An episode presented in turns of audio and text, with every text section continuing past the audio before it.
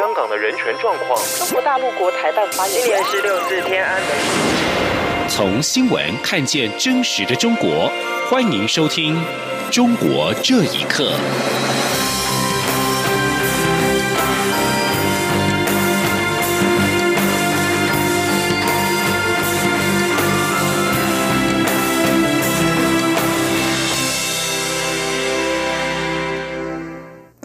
各位好，欢迎收听《中国这一刻》。立法院临时会今天三读通过《两岸人民关系条例》部分条文修正案，强化退降附录管制。曾任国防、外交、大陆事务或与国家安全相关机关的政务副首长或少将以上人员，终身不得参与中国举办的政治性庆典或是活动。如果有违反相关法令，情节重大，可全数剥夺月退俸；领一次队人员，最高则可处一千万元的罚款。记者郑玲报道。二零一六年，多位国军退役将领到中国参加中国官方举办的孙中山诞辰一百五十周年纪念活动，在台下聆听中国国家主席习近平演说，并在唱中共国歌时站立致敬，引发批评声浪。行政院因此提出修法，强化现职及退离职公务员附录管制机制。立法院三号三读修正通过《两岸人民关系条例》，明定曾任国防、外交、大陆事务或与国家安全相关机关的政务副首长或少将以上人员，不得参与大陆地区党务、军事、行政或具政治性机关、团体举办的庆典或活动，而有妨害国家尊严行为。根据三读条文，妨害国家尊严行为指向象征大陆地区政权的旗、徽、歌等行李、唱诵、呼应或其他类似的行为。参与修法的民进党立委刘世芳表示，《两岸人民关系条例》的修正是完成国安无法最后一块拼图。所有的人呢，在选举的时候要接地气。同样的，如果你关心我们现在的在役服役军人的时候呢，也要能够接军气啊。因为只有极少数的退将，他们的认同出了问题，为了个人利益的时候呢，才会被利用变成统战的工具。绝大多数在役的军人跟退役的军人都知道，维护国家安全，维护所有的军人的尊严。就是要通过这样的国安法，才能真正保护我们国家的安全。三读条文规定，政务人员、直辖市长、县市长及涉及国家安全、利益或机密业务人员要进入大陆地区，需经审查许可，返台后也需向服务机关申报。若未经审查许可就赴陆，可处两百万元到一千万元罚款。若国安相关人员有违反规定，参加中共党政军举办的活动，得视情节轻重，针对领有越退人员，可停止五。五年的月退给予百分之五十至百分之一百，情节重大者得剥夺，已知领者应追回。针对领一次退人员，处新台币两百万元以上一千万元以下罚款；已领取的奖章、勋章及执照、证书等，也应追缴注销。央广记者郑玲采访报道。美国联邦众议院情报委员会通过众院版二零二零会计年度情报授权法案，要求美国协助台湾阻止中国干预选举。外交部今天对此回应表示，感谢美国国会以具体行动协助台湾捍卫民主自由制度。作为国际间备受肯定的民主成功故事及良善力量，台湾将持续站在捍卫民主自由的最前线，维护自身民主成果，也愿意在国际社会贡献所能，为保卫。国际自由秩序与普世价值刻尽己力。外交部指出，未来将会密切观察该法案发展动向以及审议情形，同时也将在台北和华府两地与美国政府持续保持密切联系沟通，稳健深化台美合作伙伴关系。众院版的二零二零会计年度情报授权法案要求，美国国家情报总监应于二零二零年台湾总统大选结束后四十五天内，向国会情报委员会提交针对中国任何影响我国总统大选作为的报告，其中应该包括美国协助台湾应应的实际作为。香港反送中示威者占领立法会大楼，七月二号凌晨被警方强势清场。香港民间团体和多位民主派立法会议员二号召开记者会，表达对香港行政长官林郑月娥政权持续漠视民意，以致官逼民反的愤怒。前立法会议员梁国雄接受央广专访时分析，去中国化社运行动让人耳目一新，却少了议题及时掌控的话语权。此外，占领立法会虽然被称为香港太阳花运动，但台港政治体制不同，注下被政府强行清场的命运。记者张婉如的报道。二号上午，香港立法会大门外已拉起封锁线，警察在前站岗，玻璃门裂痕清楚可见，四周已没有任何穿着黑衣反送中示威者。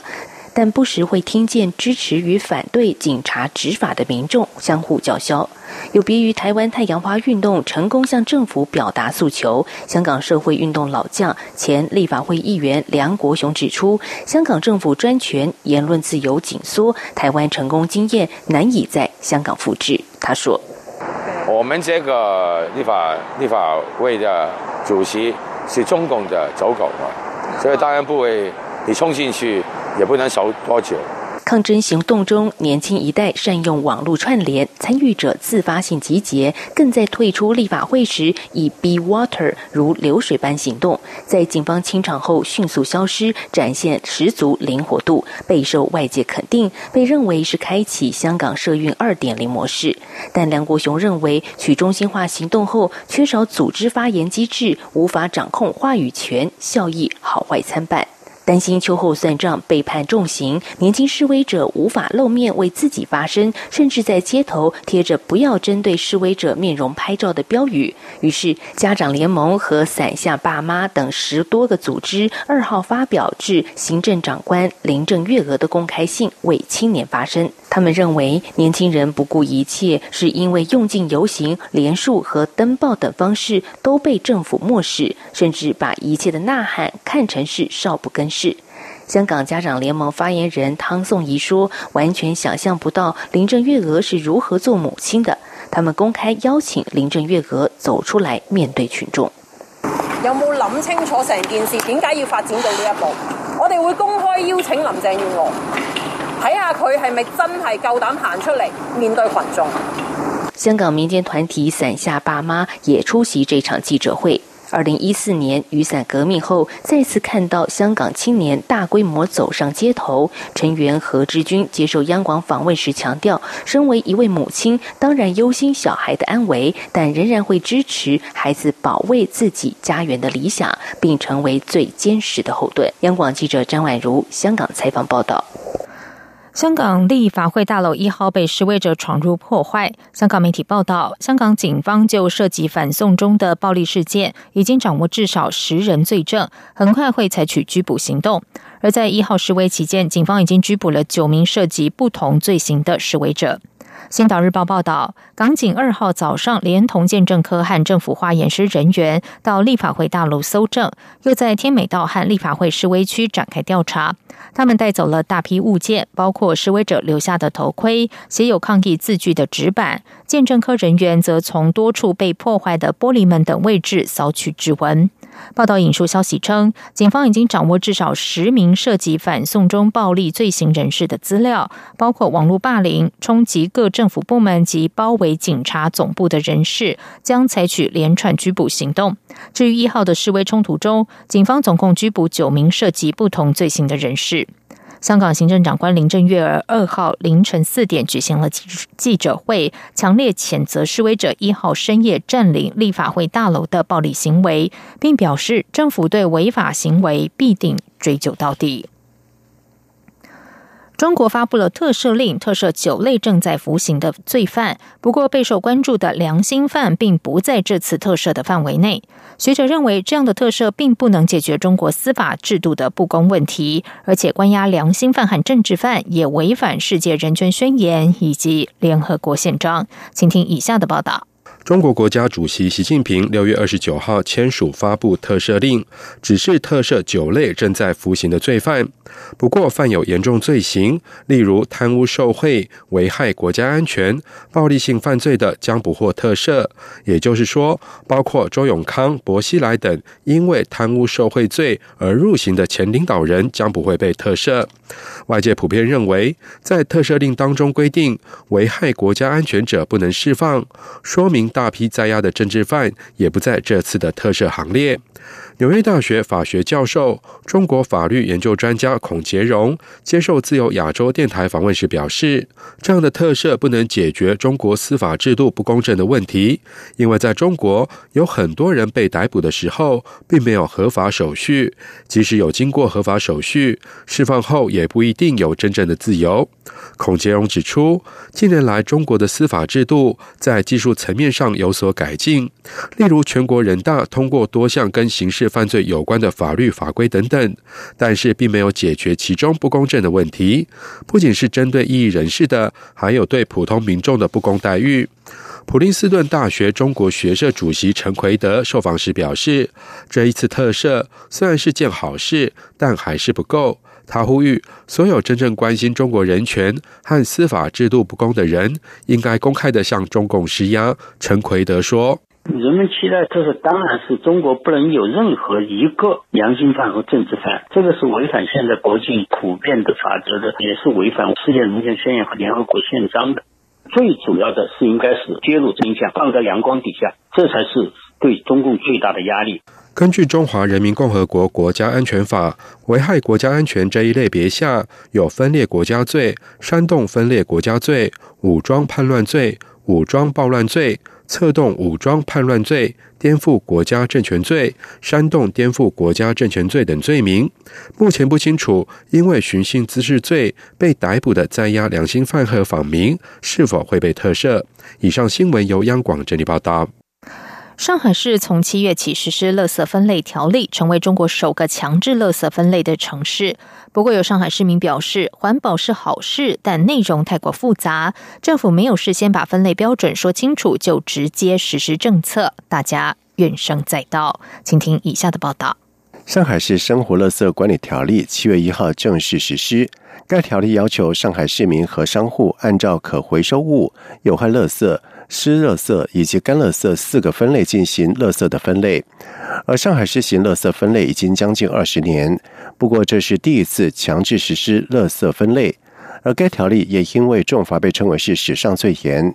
条例规定，违规的个人最高处以人民币两百元的罚款，违规的单位最高可处二十万元的罚款。部分区域还要求商铺按经营面积大小，缴纳七千两百元或者是一万四千四百元的厨余垃圾清运费。此外，还有不少的上海市民反映，垃圾分类标准令人难以理解。例如，部分的垃圾并非是按照字面意思来分类，像是干瓜子壳却属于湿垃圾，鸡骨头等属于湿垃圾，大骨头却属于干垃圾。有很多人都还没弄清楚如何分类，政府就直接执行条例。网友们干脆制作了搞笑视频来讲解垃圾的分类。上海市民汪建华在接受自由亚洲电台访问时表示，自己居住的社区每天晚上七点准时收垃圾，但是很多人下班回到家吃完饭已经超过了七点，根本来不及丢垃圾。由于天气热，垃圾容易发臭，不少的居民都不愿意放在家里。汪建华说。本身居民很就是很规则的把垃圾扔进垃圾桶，但是都没地方扔了。我晚上出去走了一圈，看看到处都是垃圾，保庇种好事，但是对居民来说，他搞得很复杂。政府强制执行已经怨声载道了。而根据《二十一世纪经济报道》的消息，一些商户在六月初突然接到了厨余垃圾清理费的缴纳通知，觉得费用实在太高。对此，政府部门解释说，原先商铺向物业缴纳的是干垃圾的处理费，现在多交的费用是请专业厨余处理公司上门收运的费用。中国在两千年就启动垃圾分类工作，并且在北京、上海、广州等城市率先试点，不过实行十多年来，效果并不理想。央广新闻整理报道：中国发达的监控产业再进一步。中新网报道，由中国中科院自动化研究所育成的人工智慧企业银河水滴二号发布号称全球首个步态识别互联系统“水滴慧眼”，具有步态监控功能。由于每个人走路的姿态都不同，可以用来识别身份，弥补监视器中通常人脸模糊难以识别的缺点。银河水滴创始人兼 CEO 黄永贞表示，和人脸辨识相比，步态识别拥有远距离、全视角等诸多独特优势。除了公共安全领域，未来还将在智慧家居、智慧医疗、机器人、医疗康养等领域发挥积极作用。根据猎云网，这套系统已经陆续的在湖北、广东和上海等地应用。以上，中国这一刻，谢谢收听。这里是中央广播电台台湾之音。